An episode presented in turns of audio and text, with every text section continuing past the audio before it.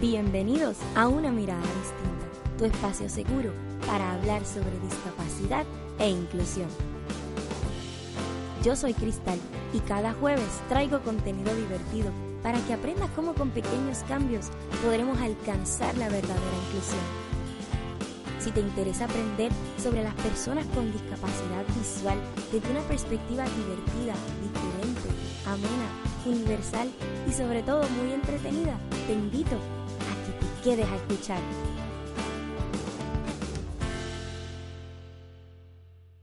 ¿Qué tal amigos? Bienvenidos una vez más a nuestro espacio, a nuestro podcast. Yo como siempre estoy muy contenta, muy feliz, muy agradecida de tenerte nuevamente por aquí.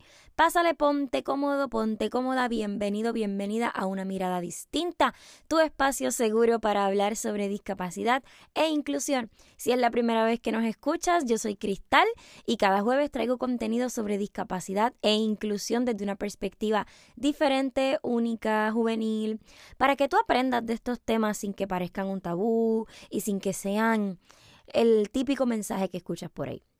El saludito de la semana va para todos aquellos que estamos sintiendo los estragos del azúcar en el cuerpo. Sí, yo soy todavía de esas que aún tenemos chocolates de San Valentín. Sí, en mi oficina tengo demasiados chocolates de San Valentín y en mi casa hay un montón y mi gente no se acaban. Es una cosa terrible, no se acaban, yo no sé qué hacer, yo siento eh, el azúcar en extremo eh, existiendo en mi ser, es una cosa bien terrible, así que yo, yo no sé qué vamos a hacer, pero algo tenemos que hacer. Así que nada, creo que, que si estás como yo, te toca compartir este episodio, te toca este sí, compartir el episodio, porque si te tocó el saludo, te toca compartir. ¿Ven cómo sigue el azúcar está haciendo efecto en mí? Bueno, la semana pasada hablábamos sobre los problemas, situaciones que yo identifico en la comunidad de personas con discapacidad y que yo como miembro de esta comunidad me gustaría lograr que las personas, pues digamos, no eliminaran, pero trabajáramos como comunidad, ¿no? Y utilizábamos el ejemplo de Sofía Girau, esta modelo con síndrome Down, modelo profesional eh, con síndrome Down, que ahora trabaja, eh, bueno, eh, formó parte de una campaña global en Victoria's Secret. Y se desataron un montón de debates, los cuales te comenté un poco la semana pasada, y hoy quiero retomarlos, pero para un poco complementar y contarles mi experiencia. Este episodio va a ser uno de los que tanto ustedes aman, un quasi story time. Les voy a contar mis struggles en el buen español con la independencia. Cuando tú eres una persona con impedimentos, tú estás todo el tiempo buscando ser independiente. O por lo menos, ¿verdad? Si, si te criaron con la noción de lo que era la independencia, tú buscas esa perfección. Tú buscas ser independiente. Buscas el constantemente no depender de nadie más. Y en mi caso, yo les he contado en episodios anteriores, sobre todo en el de Soy mujer y también soy ciega, que nosotros como... A mí me pasaba que mi mamá me decía, no, porque tú tienes que ser independiente, porque tú no sabes si te vas a encontrar un hombre que te va a soportar o que te va a aguantar o que te va a mantener o que, porque tú no puedes depender de un hombre. No, que tú tienes que limpiar la casa, porque si no limpias la casa y si no eres lo suficientemente mujer, te van a pegar el cuerno. No, porque, y obviamente todos estos comentarios que surgen de la cultura machista que hemos normalizado y adoptado como como, como normal, como correcta, ¿no? Primer error. Si quieres hablar un poco más sobre este episodio, te recomiendo que busques el episodio Soy mujer y también soy ciega. Muy interesante, es un episodio que me gustó mucho trabajar eh, y donde te cuento, ¿verdad?, cómo el género sí hace diferencia en el trato hacia tu discapacidad. Anyway, ese no es el tema. El tema es que yo cuando desde siempre he querido ser lo más independiente posible. Y para mí la independencia no era simplemente lavar mi ropa, no era simplemente em, hacer mis, tener mis estudios sola, etcétera, etcétera, sino literalmente ser independiente, salir de mi casa, tener un hospedaje, un apartamento, estudiar, trabajar, etcétera. Obviamente, yo he de reconocer que pues yo necesitaba no solo cumplir con mis estándares de independencia, sino con cumplir con los estándares que mi familia, mis allegados y mis seres queridos habían determinado como que eran los estándares apropiados. Y entre esos estándares era para mí vivir sola, moverme sola, tener un empleo en el que mi madre o mi padre no fueran mi principal empleador. La gente me dice que yo no soy independiente porque mi novio me ayuda con las redes sociales. Porque nosotros creemos que ser independiente es ser completamente autosuficiente. Y a mí me daba estrés y de hecho tuve que buscar ayuda profesional de consejeros en rehabilitación en, en la universidad porque ya yo no sabía qué más hacer, porque yo sentía que estaba completamente estancada en mi proceso de independencia. Incluso les llegué a comentar en el episodio sobre mis errores en el amor que yo tenía un amiguito con el que estaba saliendo eh, que la relación no funcionó porque yo quería ser tan independiente que no le di oportunidad de demostrarme lo que él podía hacer por mí como pareja. Así que, un poco, cuando comenzó este proceso, yo sufrí mucho porque yo decía, pero yo no voy a tener independencia. Y una de las cosas que, que la psicóloga, bueno, no era psicóloga, es consejera en, en rehabilitación, trabajó conmigo fue enseñarme que la independencia no es ser completamente autosuficiente, sino que todos los seres humanos tenemos interdependencia. Todos nosotros dependemos de otro. Usted depende de que haya personas que lleven la comida al supermercado para usted comprar en el supermercado. Usted depende de que hayan personas produciendo leche para usted comprar leche. Usted depende de que alguien le prepare el café en la cafetería más cercana para tomarse su café y pagarlo. Así sea que usted trabaje y tenga su sueldo para pagarse el café, si no hay quien le haga el café, usted no va a poder pagar por el café, porque no va a tener quien se lo haga. Y ni modo pagar para hacernos nosotros mismos el café, porque como quiera vamos a necesitar que alguien produzca ese café y haga todos los procedimientos que hay que hacerse. siempre los seres humanos vamos a depender de otros. Y eso me costó aprenderlo. Descubrí que la gente peleaba mucho conmigo porque decía que mi primer trabajo yo lo había tenido gracias a mi mamá. A mucha honra. Mi mamá tiene un centro de estudios supervisados y yo, eh, en donde recogemos a los niños una vez salen de esta escuela y les damos durante cierta cantidad de tiempo asignaciones supervisadas y los ayudamos en sus procesos de estudio. Llevo trabajando allí eh, casi cinco años en lo que termino de estudiar. No soy ni la primera ni la última persona que hace eso. Ni la primera ni la última. Todos o la gran mayoría podemos decir que nuestro primer trabajo nos lo dieron nuestros padres. Así fuera que nos pagaron 20 dólares o 10 dólares por hacerles un favor dentro de la casa, ¿no? Y a mucha honra. Aprendí que a todo el mundo le había pasado y que eso no me hacía menos. También aprendí que uno siempre va a necesitar a alguien. Y que vivir con tus padres no te hace menos independiente.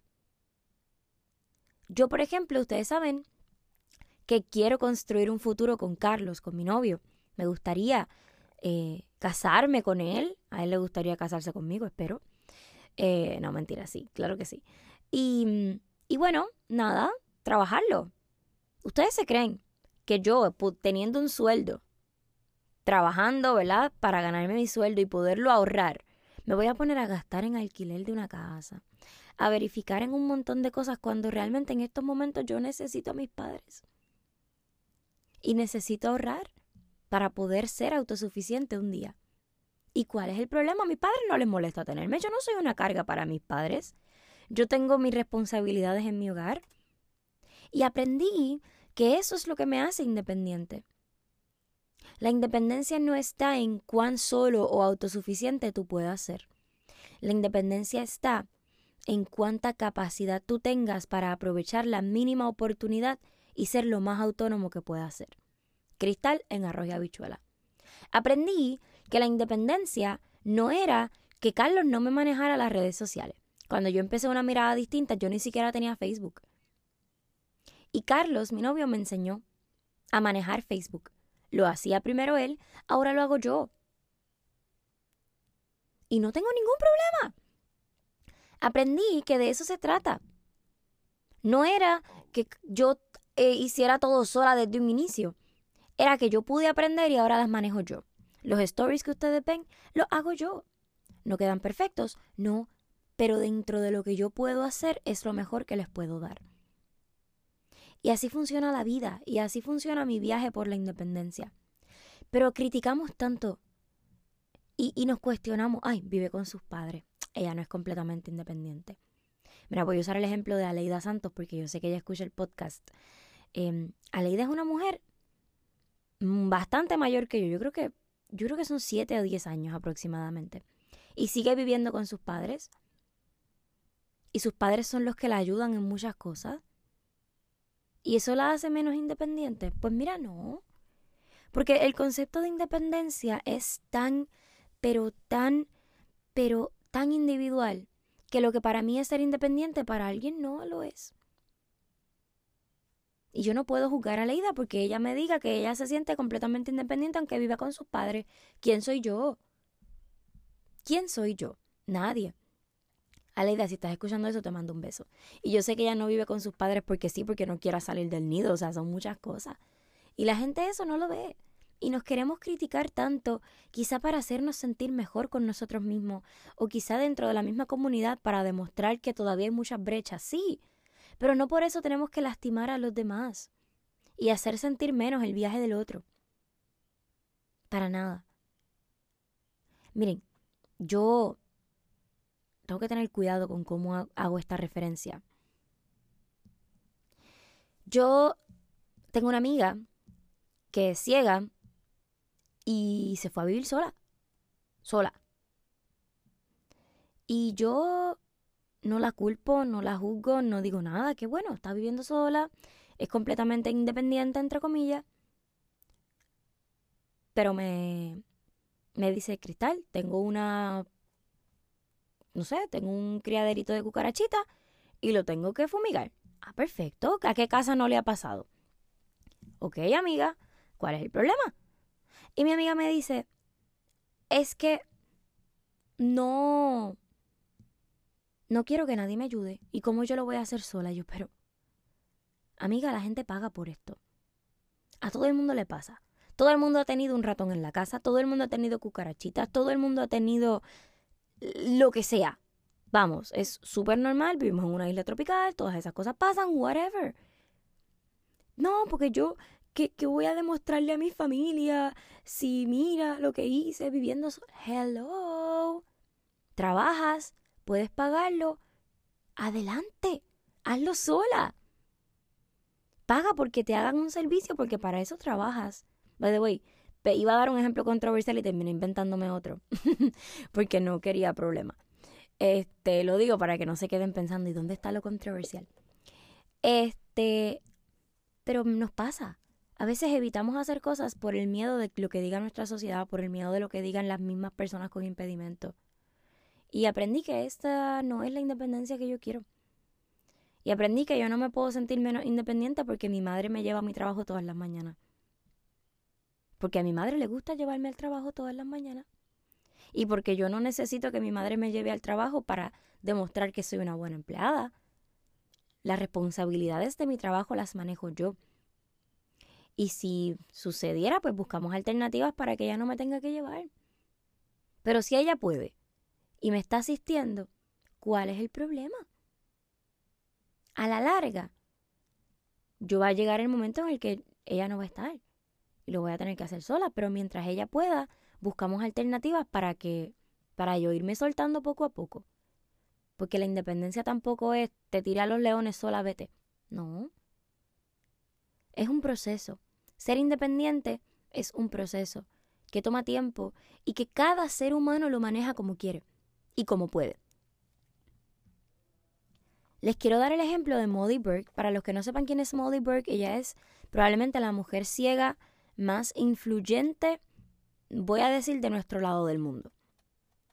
Tiene varios millones de seguidores en, en YouTube y se hizo famosa en YouTube porque ella hacía colaboraciones con otros artistas, otros influencers. Y estos otros artistas eh, ponían videos como, uh, mujer ciega hace mi maquillaje, mujer ciega me decora el cuarto. Y la gente la empezó a criticar porque ella obtuvo su fama gracias a que las demás personas se colgaron de que ella era ciega para hacer video. Miren, para mí no hay cosa más de independencia que esa. Ella logró que gente que nunca jamás se hubiera interesado en la ceguera se suscribiera a su canal. Ella logró que gente viera que ella podía maquillar a alguien. Y logró despertar sensaciones y logró despertar pensamientos en una comunidad que probablemente jamás lo hubiera imaginado. ¿Y cómo nos atrevemos nosotros a juzgar eso? La critican mucho también porque eh, vive, vivía al lado de su madre y su madre era su asistente. Pero es que si yo pudiera contratar a mi mamá como mi asistente, yo lo haría también. ¿Quién mejor que la mamá de uno para manejarle el business? Y más si estamos hablando de un business de par de miles, ¿verdad?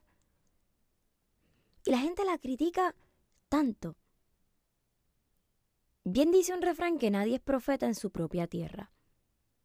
Y a veces yo pienso que nosotros como comunidad criticamos demasiado y no nos ponemos en los zapatos, ¿verdad? Y en lugar de apoyarnos para hacernos sentir mejor en nuestro propio viaje, juzgamos al otro. Y preferimos juzgar al otro y decir, no, este otro está peor que yo. Yo estoy mejor. Yo estoy más avanzada. Mira, no, no es así de fácil. Yo creo que eso fue el problema de mi independencia. Ese fue el problema por el cual yo tenía tantos issues con la independencia. Porque yo creía que yo necesitaba todo eso para ser independiente y no. Yo les agradezco infinitamente y cada vez que hago este episodio lo digo a mi comunidad de personas con discapacidad visual, gracias, porque me escuchan y porque sienten que los represento. Créanme que no me, no me canso de decirles que lo hago con mucho orgullo y con mucha honra. Pero también parte de tener una voz y que seas escuchado es decir la verdad. Yo creo que estos dos episodios nos deben servir como un llamado a pensar, a repensar qué nosotros creemos por independencia y qué nosotros visualizamos para nuestro futuro, en lugar de pensar en nuestro futuro en función del futuro del otro. Ah, porque si Molly logró hacer un, un, un video con James Charles, no sé, pues yo lo voy a hacer y me voy a ir a, a, a donde Molusco, a que me entreviste. Y voy a maquillar a Molusco, a hacer el ridículo. Pues no, porque para mí ese no es mi, mi target. Para mí yo no necesito hacer eso. O tal, mira, me atrevería a hacerlo, quién sabe. Pero yo no necesito ese tipo de foros porque mi contenido es diferente. Y yo soy consciente de ello. Pero me tomó mucho tiempo llegar a esta conclusión.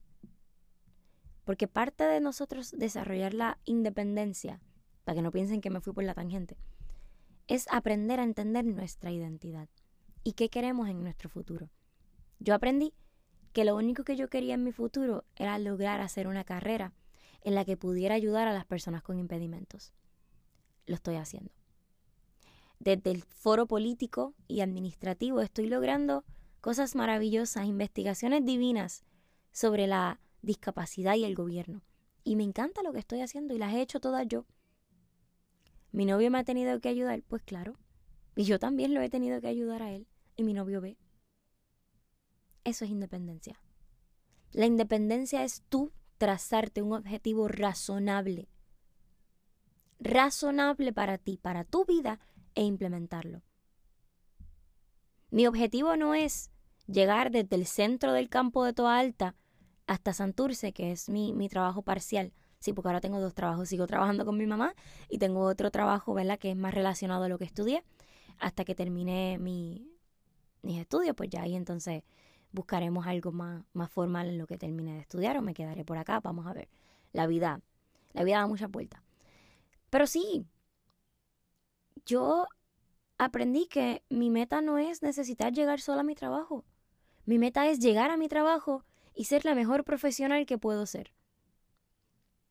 ¿Cómo lo hice? Pues mire, lo hice, es lo importante. Y cuando no lo puedo hacer de la forma en la que lo estoy haciendo ahora, busco alternativas. Ese es mi concepto de independencia. Mi concepto de independencia no es poderme comprar un mantecado a las 10 de la noche porque pues, porque eso no depende de mí. Si yo pudiera y si yo viviera cerca de un lugar donde vendieran mantecado y yo pudiera ir caminando, yo me lo compraba a la hora que yo quisiera.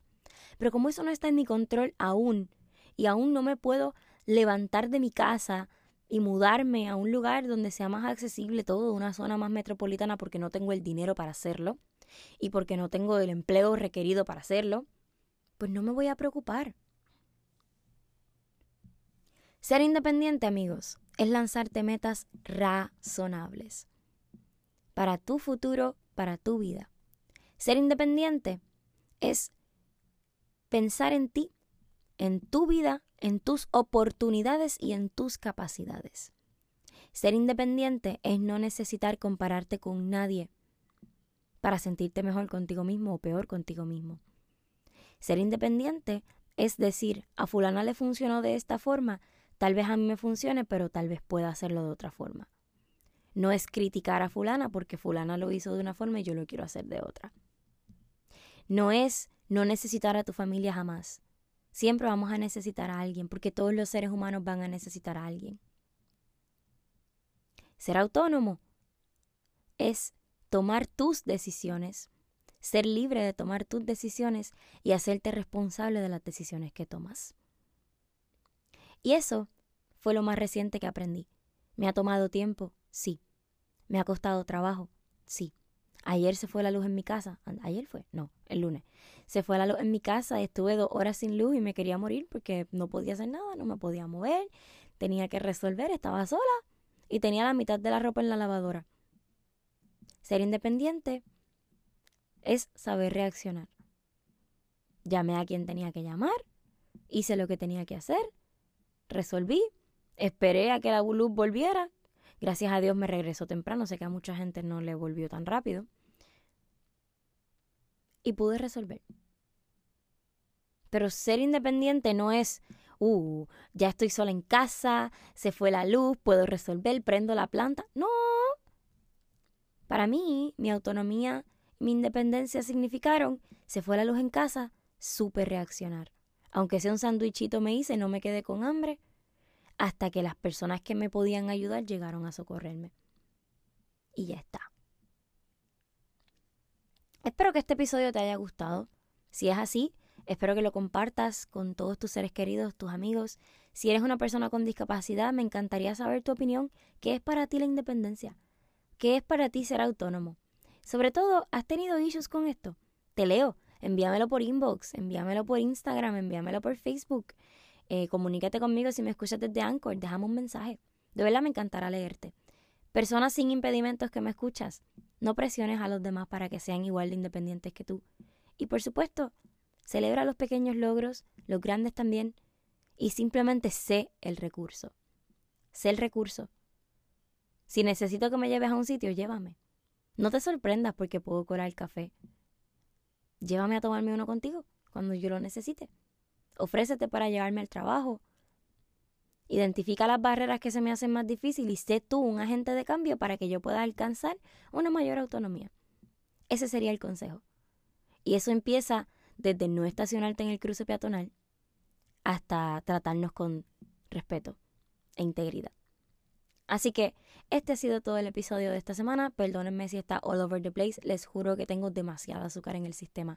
Pero eso no significa que no les pueda dar un episodio de calidad, un episodio chévere. Eh, y un episodio bastante interesante. Así que espero verlos la semana que viene nuevamente desde el closet de mamá. Y espero traerles un tema interesante, divertido y sobre todo que los haga reflexionar y que lo compartan, como diría mi querida Gisette Cifredo, si les tiene sentido. Así que, ahora sí, no me queda más que despedirme, no sin antes recordarte que con un poquito de empatía y mucha educación podemos ver la vida desde una mirada distinta. Ya será hasta el próximo jueves. Les mando un beso.